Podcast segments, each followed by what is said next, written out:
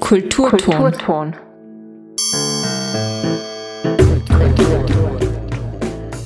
Willkommen im Kulturton, dem Kultur- und Bildungskanal auf Freirad. Heute stellen wir uns die Frage, was macht eigentlich eine Restauratorin? Wein trinken und dabei ein historisches Gemälde restaurieren? Mit diesen Klischees bricht die Ausstellung im Detail, die seit kurzem im Tiroler Landesmuseum Ferdinandeum zu sehen ist.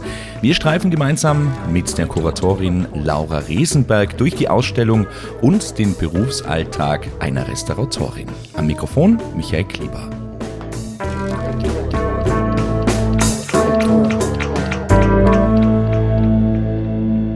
Ja, also eben bei der Ausstellung geht es ein bisschen auch darum, um die äh, mit den Klischees zu brechen. Also dass man sich vielleicht, das, das oder Restauratoren im Bekanntenkreis, wo man einfach vielleicht was weiß über den Beruf, anders wie bei vielen anderen Berufen, wo man vielleicht weiß, was ein Automechaniker macht oder andere Berufe, wo man einfach schon kennt, was, was die tun. Und eben das Klischee des Restaurators oder der Restauratorin ist, dass sie vor dem Bild sitzen und das Bild wieder schön machen, das Bild wieder neu machen, das Bild putzen oder polieren und wieder zum Glänzen bringen. Und das entspricht aber nicht dem wahren Berufsbild. Und das ist das, was wir eigentlich mit der Ausstellung auch erzielen wollen, dass wir den Leuten unsere Arbeit, wie sie wirklich ist, näher bringen und dass wir ihnen erzählen, was eigentlich unsere tatsächlichen Aufgaben sind, die wir im Museum haben. Und eine solche Ausstellung gibt es nicht nur in den Tiroler Landesmuseen zum ersten Mal, auch international ist im Detail schon etwas Besonderes. Ja, es ist sogar eigentlich, kann man sagen, in Europa äh, eine der ersten Ausstellungen überhaupt, so in, wo es wirklich so umfassend um, um den Beruf geht. Also vor allem diese ganzen Aspekte der präventiven Konservierung nennen wir das, also dass wir die Schäden vermeiden. Eigentlich heißt es wirklich, das ist die beste Konservierung, dass, dass eben gar kein Schaden erst entsteht. Also eine Restaurierung zu vermeiden, ist die Hauptarbeit der Restauratorinnen. Und ähm, das ist eigentlich, glaube ich, schon auf jeden Fall in Österreich die sicher die erste Ausstellung und in Europa in, in der Zusammenstellung sicher auch einzigartig.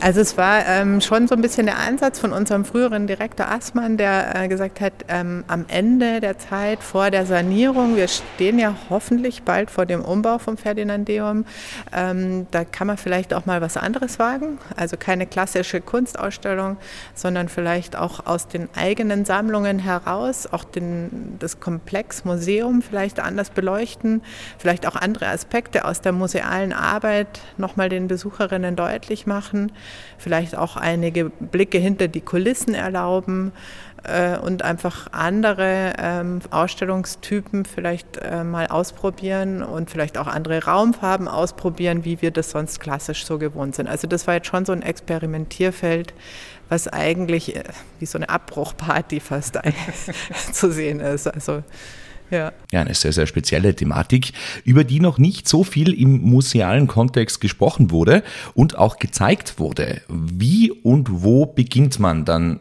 so eine spezielle Ausstellung? Also eben, das ist natürlich, wo holt man den Menschen ab, der vielleicht von dem Beruf wenig gehört hat, also ähm, vielleicht von dem, was er weiß, was er kennt, also dass man sich überlegt, was kennt man für ein Klischee vom Restaurator oder woher kommt es und es kommt vielleicht aus dem Fernseher und äh, wir haben uns eben entschieden, dass wir ähm, die Fernsehserie mit dem Palfrader äh, zeigen, wo der denn äh, Wilfried äh, Metzger spielt, eben der Restaurator in Innsbruck auch noch ist. Und das haben wir gefunden, das passt eigentlich ganz gut auch zu unserem Standort hier. Und dass er natürlich auch ganz schön so dieses Klischee widerspiegelt, dass der Restaurator ist da sichtbar, wo er eben mit seinem Weinglas an der, an der Skulptur arbeitet oder vor dem Alpenpanorama äh, die Restaurierung durchführt. Und das sind natürlich Klischees, die sind im Alltag für uns natürlich undenkbar. Aber äh, eben das sind natürlich diese Klischees, mit denen wir auch aufräumen wollen dann in der Ausstellung trinke jetzt keinen Wein. Nein. Das ist Alkohol. Genau. Wir haben den reinen Ethanol als Arbeitsgerät sozusagen, aber den trinkt man nicht. Alles klar.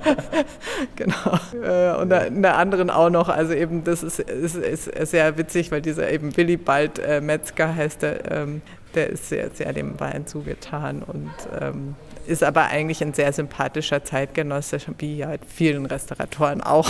sehr, äh, ja, einfach an der Kultur interessiert, an der Kunst interessiert und ähm, ich fand einfach auch den Charakter sehr sympathisch, also wie er rauskommt in, in, dem, in dem Film. Und wir haben aber hier zum Download auch einen QR-Code, wo man ähm, verschiedene Serien, Filme, Spielfilme äh, sich runterladen kann und eine Liste hat, eben wo Restauratorinnen im Film eine Rolle spielen.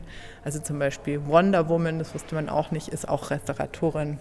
Oder bei Ghostbusters gibt es auch eine Restauratorin oder ähm, ja, viele bekannten Serien natürlich viel auch so diese Kitsch-Serien, wo es immer mal wieder halt irgendwie die Restauratorin gibt, äh, die dann in der Schlosskapelle restauriert und dann sich in den Schlossherrn verliebt und dann gibt es das große Happy End. Also das sind natürlich immer wieder Klischees, denen wir auch begegnen, wo man merkt, dass das natürlich im Film ganz anders dargestellt wird, was eigentlich in der Realität abläuft, die, die Arbeiten. Die Tiroler Landesmuseen feiern nächstes Jahr ein großes Jubiläum. 200 Jahre Tiroler Landesmuseen. Und in diesen 200 Jahren sind natürlich einige Objekte zusammengekommen in den Sammlungen, im Fachbereich der Restaurierung auch einiges wieder auf Vordermann gebracht worden. Und in dieser langen Geschichte hat es auch einige Katastrophen gegeben. Und dann geht es ein bisschen um, um die Tiroler Landesmuseen. Also wir feiern ja nächstes Jahr unser 200-jähriges Bestehen, also mit dem Verein Ferdinandeum, sehr eines der ältesten Landesmuseen in Österreich und auch einer der größten Sammlungsbestände in Österreich. Und weil wir natürlich so alt und auch so breit und vielfältig sind, haben wir auch eine so große Palette von Objekten, die wir restaurieren, die wir betreuen müssen, konservieren müssen. Und das ist auch selten jemandem klar, dass, ähm, dass es verschiedene Fachbereiche gibt in der Restaurierung. Also dass wir ähm, grundständige Studiengänge haben für Gemälderestaurierung, für Objektrestaurierung, Textilrestaurierung. Bei uns arbeitet noch jemand, der mit Volkskunstrestaurierung äh, zu tun hat, Skulpturenrestaurierung, Objektrestaurierung. Also diese Fachbereiche Unterteilung ist eigentlich auch kaum jemandem klar. Und wir haben in der, Aus, äh, in der Ausstellung jetzt immer drei, vier Objekte aus den Fachbereichen so zusammengestellt, dass man auch zeigt und visualisiert, dass ähm, Gemälderestaurierung nicht nur ein Leinwandgemälde ist, dass es auch Gemälde auf Karton gibt, Gemälde auf ähm, ähm, Kupfer, auf Elfenbein, auf Holztafel, heißt aber alles Gemälde. Und allein das zeigt schon so, dass man eigentlich mit einer großen materiellen Vielfalt zu tun hat. Und wenn man jetzt beim Beispiel Gemälde bleibt, dann ist es eben nicht nur die Untergründe, auf denen gemalt wird, die Bildträger, wie wir die nennen, sind unterschiedliche Materialien, sondern auch die Farbmittel sind unterschiedliche Materialien. Also das können klassisch Ölfarben sein oder Temperafarben, aber es gibt noch viele andere Medien, moderne Medien, Medien, mit denen wir es zu tun haben. Und das ist natürlich immer individuell, weil jedes Kunstwerk ist eine, eine Maßanfertigung, ist individuell hergestellt und jedes Kunstwerk hat auch eigene Herausforderungen, die es mit, mit sich bringt, auch in der Erhaltung oder auch in der Restaurierung. Weil jedes Kunstwerk ist individuell gealtert, jedes Kunstwerk ist vielleicht mehrfach restauriert worden oder gar nicht restauriert worden oder war Opfer von einem Wasserschaden. Ähm, eben diese individuelle Geschichte von jedem Kunstwerk wirkt sich auch auf die langfristige Erhaltung und auch auf die Restaurierung aus. Wie funktioniert das jetzt nach der Ausbildung, wenn man da ins kalte Wasser geworfen wird? Hat man da keine Angst, einen Fehler zu machen beim allerersten Kunstwerk, das man restauriert? Man hat immer Angst und das ist ja das ähm, Schlimme und Gute an dem Beruf, dass man eigentlich nie absolut routiniert wird. Man wird natürlich besser, man gewinnt Erfahrung, aber äh, es gibt natürlich eigentlich nie diesen, diesen Routine Routine weil man es eben nicht mit oder nur selten mit industriell produzierten Dingen zu tun hat, sondern die Dinge einfach individuell gefertigt sind. Und, und es ist natürlich so, das ist eben, kommt jetzt auch ganz schön raus in den Beiträgen von der Angewandten, dass die Ausbildung ähm, sehr praxislastig ist und sein muss und dass natürlich bei uns die Studierenden auch schon während der Ausbildung viel mit Originalen arbeiten und da auch ihre Erfahrungen sammeln. Also man ähm, kommt jetzt nicht aus dem Studium raus und hat da noch nie an einem Kunstwerk gearbeitet, sondern äh, man wird da schon langsam hingeführt und vers versucht natürlich auch das, äh, die Praxis zu üben in der Ausbildung. Und das ist natürlich ein Beruf, der die Praxis und die Theorie sehr viel vereinbart und dass man eben in beiden Disziplinen auch gut sein muss. Also die, die Ausbildung ist eine sehr umfassende, also es wird eben in, in Chemie, in Physik, in vielen Naturwissenschaften ähm, äh, Teile gelehrt, eben auch wie die Materialien zusammengesetzt sind, wie sie sich auch verhalten, bei Temperaturschwankungen oder bei Feuchteschwankungen muss man eben physikalisches Verständnis mitbringen. Aber es ist eben auch diese praktische Komponente, die ganz wichtig ist, dass man eben lernt, ähm, Bildträger herzustellen, dass man lernt, Vergoldungen herzustellen, dass man lernt, äh, Gemäldekopien zu machen, damit man auch versteht, wie das eben aufgebaut ist, so ein Werk. Und wir hören uns gleich wieder nach etwas Musik von Cat Stevens. Den mag Laura Resenberg sehr gern. Ich bin auch großer Fan. Hier ist er, Cat Stevens mit Wild World und der Song passt auch ganz gut zum zweiten Teil der Sendung. everything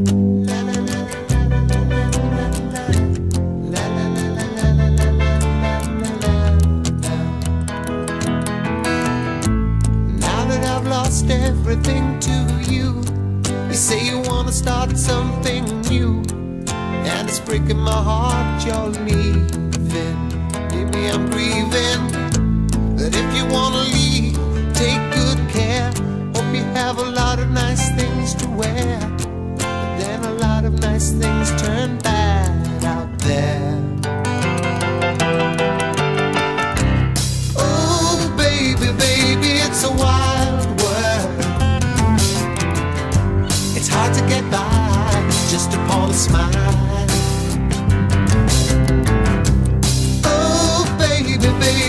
It's a wild world. I'll always remember you like a child girl. You know, I've seen a lot of what the world can do, and it's breaking my heart in two. Because I never want to see you sad, girl.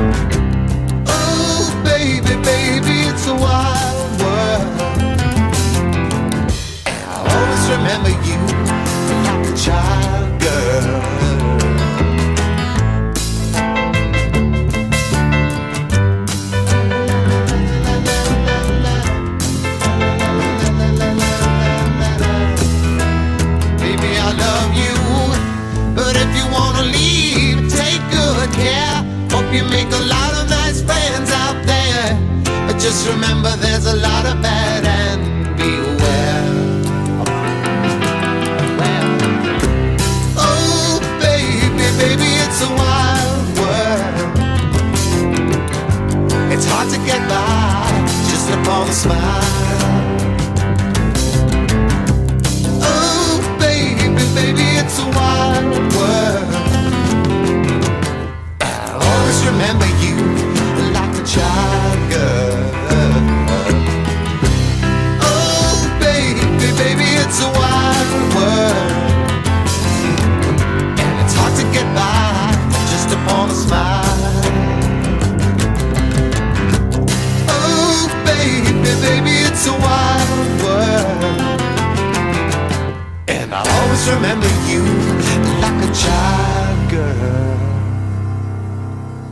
Willkommen im Kulturton, dem Kultur- und Bildungskanal auf Freirad. Heute stellen wir uns die Frage, was macht eigentlich eine Restauratorin und schauen uns die neue Sonderausstellung im Tiroler Landesmuseum Ferdinandeum im Detail etwas genauer an. Und zwar gemeinsam mit der Kuratorin Laura Resenberg. Die Tiroler Landesmuseen sind jetzt dann bald 200 Jahre alt. Gibt es so einen Fall in der Geschichte der Tiroler Landesmuseum, wo ihr sagt als Restauratorinnen, bitte nicht wieder, niemals wieder? Ich überlege gerade, also ich meine, was wir natürlich ähm, immer wieder hatten bei den Tiroler Landesmuseen und was natürlich immer wieder schrecklich ist, sind die großen Katastrophen. Und, und das ist schon eine Sache, die insofern tricky ist, weil, weil ähm, bei einer Katastrophe, und das betrifft jetzt nicht nur Katastrophen in Häusern, die Kunst beherbergen, man muss in sehr kurzer Zeit sehr viele Entscheidungen treffen, die oft von Panik gesteuert sind. Und man kann dann oft vielleicht gar nicht so besonnen reagieren und durch auch eine Verkettung vielleicht von falschen Entscheidungen entstehen wieder neue Schäden, die man vielleicht hätte vermeiden können. Und wir hatten leider in der Geschichte der Tiroler Landesmuseen einige Katastrophen. Ich habe am Anfang schon erzählt von diesem Hochwasser von der Sill äh, 1985, was eben so schnell in das Zeughaus eingestoßen ist, dass auch Besucher evakuiert werden mussten mit dem Boot.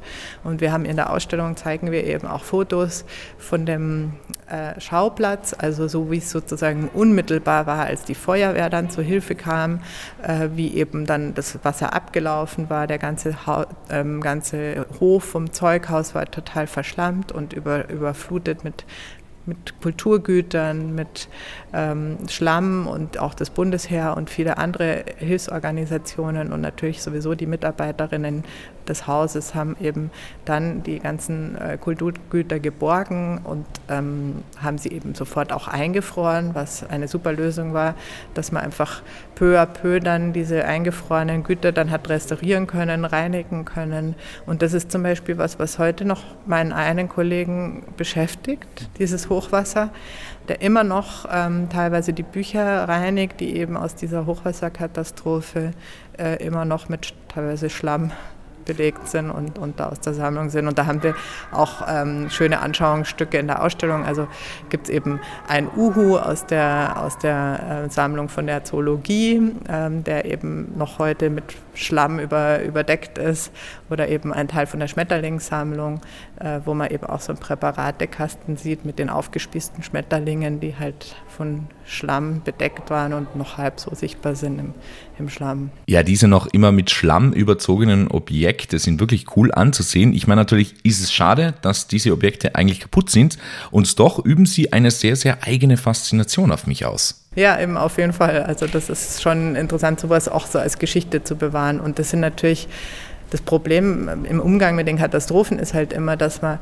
mit einer sehr großen Anzahl sehr stark beschädigter Objekte dann zu tun hat. Und es gab natürlich andere Katastrophen auch noch bei den Tiroler Landesmuseen. Das war hm, eine der berühmten äh, Fälle, wo bei uns die Klimaanlage fehlfunktioniert hat über ein Wochenende und 100 Prozent Luftfeuchtigkeit eingeblasen hat und, und ähm, so eben große Teile der Bestände im Depot verschimmelt sind dann übers Wochenende. Das war, glaube ich, auch über die Weihnachtszeit, meine ich.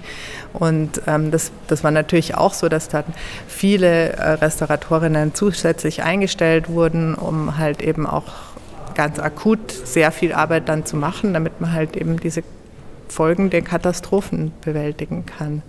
Und heute versucht man natürlich durch Präventionsmaßnahmen verschiedene Katastrophen zu verhindern, aber man ist natürlich dem nie gefeit. Also äh, es ist, man kann sich nicht auf alles vorbereiten. Also wir versuchen natürlich mit verschiedensten Arten der Prävention vorzugehen. Also wir haben jetzt eben in der Ausstellung thematisiert, verschiedene Schadensphänomene, also zum Beispiel Licht als Schadensphänomen, was eben verschiedenste Arten von Ausbleichen oder Farbveränderungen hervorrufen kann oder auch chemische Veränderungen oder das Klima, also Temperatur und Luftfeuchtigkeit, vor allem die Schwankungen von Temperatur und Luftfeuchtigkeit, die halt zu Spannungen in den Materialien führen können. Wir haben die Schädlinge als Thema, also es gibt natürlich nicht nur die Menschen haben die Kunst gern, sondern auch viele Insekten oder Nagetiere haben die Kunstwerke oft zum Fressen gern und fressen sie auf. Und äh, wir müssen schauen, dass wir natürlich vermeiden, dass da keine Tiere reinkommen und haben dann auch Methoden, wie wir eben mit äh, verschiedenen Gasen die äh, Schädlinge oder die Objekte behandeln, wenn wir einen Schädlingsbefall vermuten oder auch über eine Quarantäne, dass man überhaupt schaut, man vermeidet, dass eigentlich gar kein Befall reinkommt. Ja, und dann gibt es natürlich auch noch den Faktor Mensch. Das ist natürlich auch ein großer Faktor, der Mensch, wo Menschen arbeiten, wo Menschen sich bewegen, passieren Fehler. Also jedem Menschen kann immer irgendwas passieren, kann auch mal was runterfallen. Äh, man kann auch blöd stolpern und mal in ein Kunstwerk reinstolpern. Haben wir auch ein Beispiel, wo es eben gerade jüngst in der Ausstellung passiert ist, wo einfach ein Besucher in ein Kunstwerk reingestolpert ist und das zum Totalschaden geführt hat. Oder Menschen treffen Entscheidungen, die vielleicht falsch sind oder die sich auch vielleicht mittelfristig auch äh, als erst falsch rausstellen. Wir haben ein Beispiel in der Ausstellung, das war ein Gemälde von der Inge Dick aus den 70er Jahren und das hat man auf, ist recht groß, also zweimal zwei Meter groß. Und man hat das aufgerollt in einem sehr kleinen Durchmesser von der Rolle und dadurch ist die ganze Malschicht wie eine Ziehharmonika fast gefaltet gewesen. Und Das hat meine, meine Kollegin auch aufwendig restauriert, auch an der Angewandten in der Seminararbeit dann bearbeitet und ist eben auch für uns jetzt ein Beispiel in der Ausstellung, was der Mensch auch für ein äh, Schadenspotenzial mitbringt. Also was man durch menschliches Versagen, durch Fehlentscheidungen, durch Nichtwissen, unterschiedliche Aspekte eben des menschlichen Fehlverhaltens auch dann zu Schäden führen. Ja, wo wir ja schon beim Thema Mensch sind, aktuell natürlich eine große Problematik in den Museen. Die Klimaaktivisten, die in der jüngsten Vergangenheit ja Kunstwerke attackiert haben, auch darauf ist man vorbereitet mit einer sogenannten Notfallbox. Also die Notfallbox ist ähm, eine, eine Kiste, die im Idealfall auf Rollen ist. Ähm, und wir haben die jetzt eben für die, unsere Ausstellung auch nochmal aktualisiert und ein bisschen aufgepimpt, ähm, weil wir ja auch als Restauratorinnen momentan ein bisschen aktuell im Hintergrund äh, vor neuen Herausforderungen stehen äh, mit den Aktionen von den Klimaaktivisten. Und ähm, wir uns vielleicht einstellen müssen auf flüssige ähm, Substanzen, die irgendwie auf irgendwelche Kunstwerke aufgebracht werden und eben in einer Notfallbox, das ist eigentlich typisch, was viele Museen haben, stellt man sich auf ein statistisches Risiko ein, was vorkommt, vorkommen kann als Schadensursache. Bei uns, bei den Tiroler Landesmuseen, ist unser statistisch häufigstes Risiko ist eigentlich das Wasser. Wir haben immer wieder äh, Schadensfälle gehabt, wo es Wasser Ursache war, egal ob von oben oder von Überschwemmungen oder durch Feuchtigkeit.